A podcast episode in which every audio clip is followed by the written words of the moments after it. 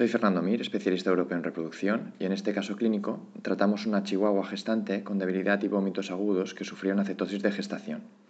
La cetosis de gestación es una enfermedad poco frecuente que puede verse en perras pequeñas con gestaciones numerosas y una alimentación incorrecta.